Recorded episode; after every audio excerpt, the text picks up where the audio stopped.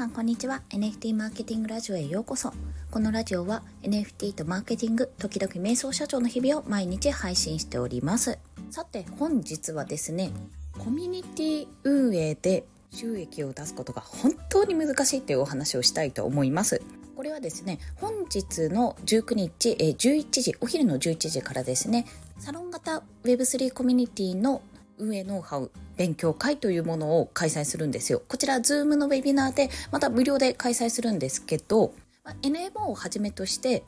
ちびママさんの一人でジェネルモン、え宗方さんのマットメンバーパス、そして日本 NFT 情報局のアッキーさん。こっちだけ逆になっちゃった。まあそのね、4名、全部で4名のそれぞれのプロジェクトの説明だったり、まあ新しい機能の説明だったり、1コマ30分でやらせていただく、そんなイベントとなっております。まだこちらね、申し込みできますので、ぜひお申し込みいただければと思うんですが、この話をしていく中で、やっぱりね、コミュニティ運営って、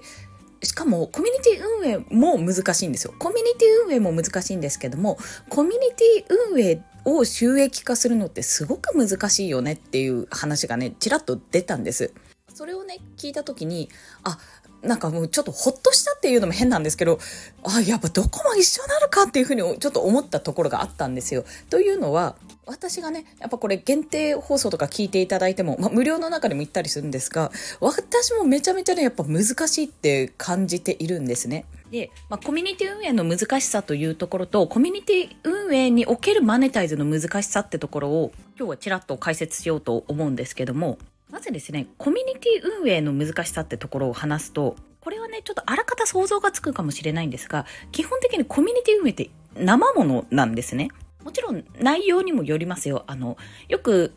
まあ、2、3年ぐらい前に結構流行ってる、今でもあると思うんですが、トップダウン式のインフルエンサーさんとかが行っているようなコミュニティですと、まず、えー、創設者とか作ってる方はすでに実績を出されていて、ノウハウがあって、それを伝えて、いろんな人の実績を出していく、まあ、サロンメンバーの実績を出していくっていうところが第一になってるかと思います。まあ、なんか専門学校とかそういったイメージですね。そういったところであれば、やっぱりニーズというものは、現在参加している人っていうのは実績が出たらまあだんだん卒業していくと思うんですが、そのニーズがまあずっとね、続いていくようであれば、やっぱどんどんどんどん新規の方も入ってくるので、ある程度はまあ流用ができるかと思うんですが、それはそれでやっぱりどっかで止まるタイミングがあって、まあ、その止まるというか、まあ、ちょっと滞るというか、まあ、壁が出てくると思うんですよ。まあ、そのうちの壁というのが、まず、競合が出てくるっていうのが一つ。あとは、その、提供してるノウハウ自体が古くなってしまった場合、ま、例えばそうですね、X のフォロワー数を増やそうってところを目的としたオンラインサロンがあるとしたら、これはね、まだ大丈夫だと思うんですけども、X のフォロワー自体がそもそももう必要ないと感じていて、X よりも例えばじゃあ他のプラットフォームとか、あとはディスコードとかね、今どちらかというとクローズドの方にみんな行ってるかと思うので、ディスコードでなんか有名になる方法とか、そっちの方が人気が出てきたら、ちょっと SNS とか X のフォロワー数を増やすオンラインサロンだと弱くなってしまう。まあそういったトレンドとかにも左右されやすいってところがあるかと思います。だから、おそらくですけども、常に立ち上がった方っていうのは自分の日々の情報を更新しているし、もちろん実績をキープしているし、さらにご自身の方向性とかも考えながらやっているかと思うんですね。この辺がねやっぱりうまいなって思うのが私はカモさんだと思ってるんですけどもカモさんはあのオンラインサロンいくつかやっているんですが期間限定の講座だったりあとご自身が常に Web3 とかもね参加したりしてね常に挑戦をし続けているので何ていうのかな飽きが来ない設計になっているかと思いますそしてもともと目指すところが、まあ、かなりカモビズとかは事業者の方が多いんですけどもかなりやっぱり努力も必要だし規模が大きい目指すべき額とかねそういったものが大きいちゃんとね事業として行っていくことも社長さんたちが多いので、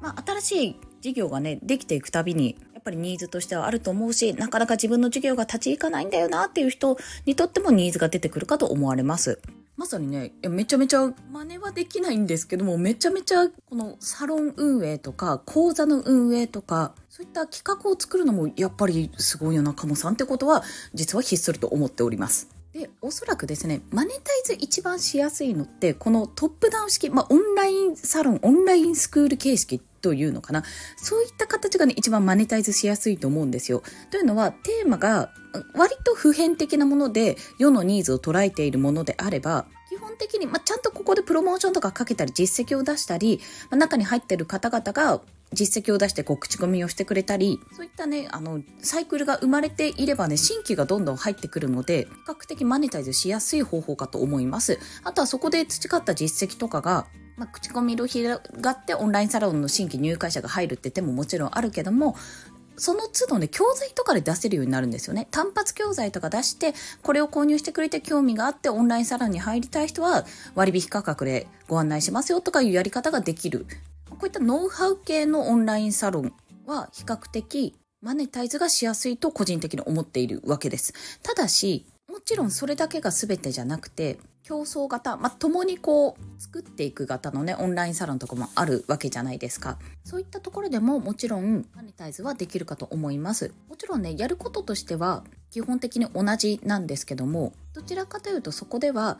何かこうノウハウとか知識をもらうために入ってくるっていう人よりも一緒に何かをやっていこうとかこの人を応援しようっていうところから入るようなそんなコミュニティの構築っていうのもおそらくあると思うんですね。ただまあ自分で話していてもじゃあここでのマネタイズって何だろうってところになるんですがもしやるとしたらもう希少性を高めてあ自分もこのコミュニティの中に入りたいな仲間になりたいなと思ってもらえるようなそんなコミュニティを作るってところは一つ切り口としてあると思います。なかなか入れないけどそこに入ったらすごく楽しい情報とか得られるとか、まあ、ちょっと得する情報が得られるとかでもいいし、まあ、きっかけはいろんなきっかけがあると思いますけどもやっぱり入ってみて楽しいなとかそこでの人間関係がいいなとか居場所ができてすごく心地よいなって思えるような環境を提供するっていうところが、まあ、第一になるかと思うんですけどもこれの難しいところは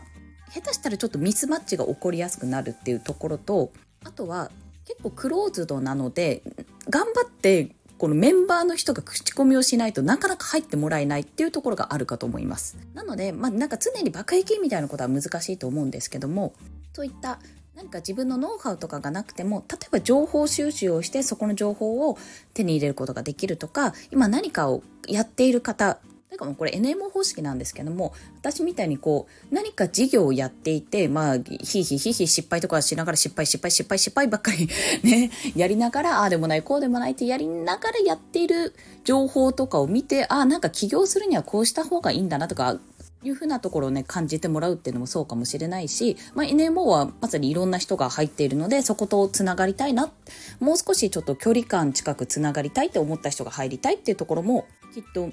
まあ、一つの動機としてね、あるかもしれません。あとは、情報ですね。これは N 曲パターンかな。まあ、入ることによって情報を得たい。まとまった情報を得たい。というようなところであるかもしれないんですけど、これ有料メルマガとかにも近いようなやり方だと思っていて、自分一人でやっぱりやるには大変だけども、こうやってまとまったサイトがあると、でも情報って基本的に無料で本当は取得できるんですよ。だって自分で調べてまとめればいいだけの話なんで。でも、なかなかその時間が取れないっていう人が、まあ、もっと効率的に情報収集するためにそういったコミュニティに入って効率よく情報収集するっていうのも一つの手かと思います。あとは得点がどんどん増えるパターン。これ人ジェネとかそれこそマットメンバーパスパターンだと思うんですけども最初に入った時よりもどんどん新しい情報とか新しい知識とか新しく使えるツールとかそういったものが増えてきてから入った人はもちろんだけども最初から入った人もどんどんねいろんな要望とかもあの聞いてもらえて新しいじゃあセミナーとか講座とかを作ってもらえてそこで学びができるっていうところも一つかと思われます。けど、まあ、これだけ言ったとしても、なかなかマネタイズって難しいんですよ。というのは、コミュニティ自体は生ものである。すごくこの流動性が激しいっていうのも変な言い方ですけども、あの、離脱を防ぐのもそうだし、新規を獲得するのもそうだし、とりあえず運営自体にやることがたくさんあるんですよ。結構人力です。すごく人力の部分が多い、アナログの部分が多いかと思います。あとやっぱコミュニケーションを求めてきている方とかね、あの、人というか環境とか場所によってはあると思いますので、まあそういったところで結構労力を使うってところがやっぱり大変であると。そして、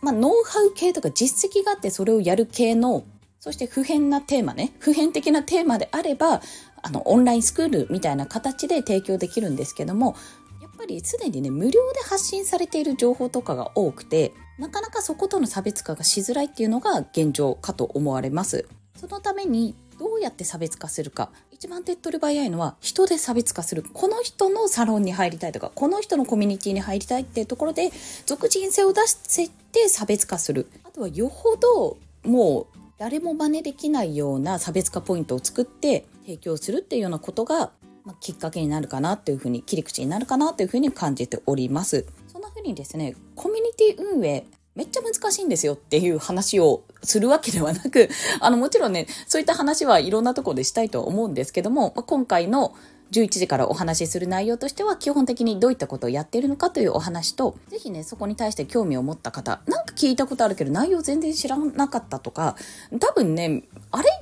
か、そんな安かったっけ？みたいな。あれ？なんか、N 曲とか人じゃねってそんな安かったっけ？みたいなね、話もあるかと思いますので、ぜひ、これを機にね、いろんなコミュニティがある参加者としても見てほしいし、自分がもしサロンを作るとしたら、もしくは運営するとしたら、なるほど、こういったところでやればいいのかとか、こういった切り口があるんだなっていう学びになるかと思うので、ぜひこちらお申し込みいただけると嬉しいです。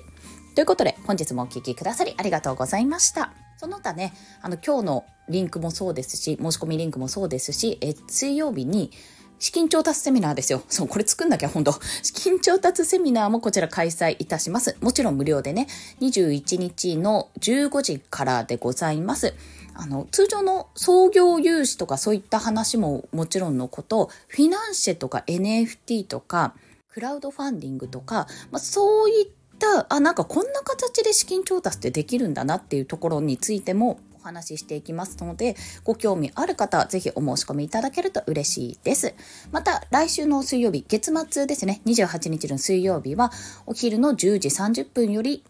こちらはね、空はなんで青いのって、そんなところから始める超初心者チャット GPT セミナーを開催いたします。こちら講師はリコさん。リコさんもね、それこそオンラインサロン運営してるんですけども、確かね、クローズ、クローズドというか私は入ってるんですが、確かね、今、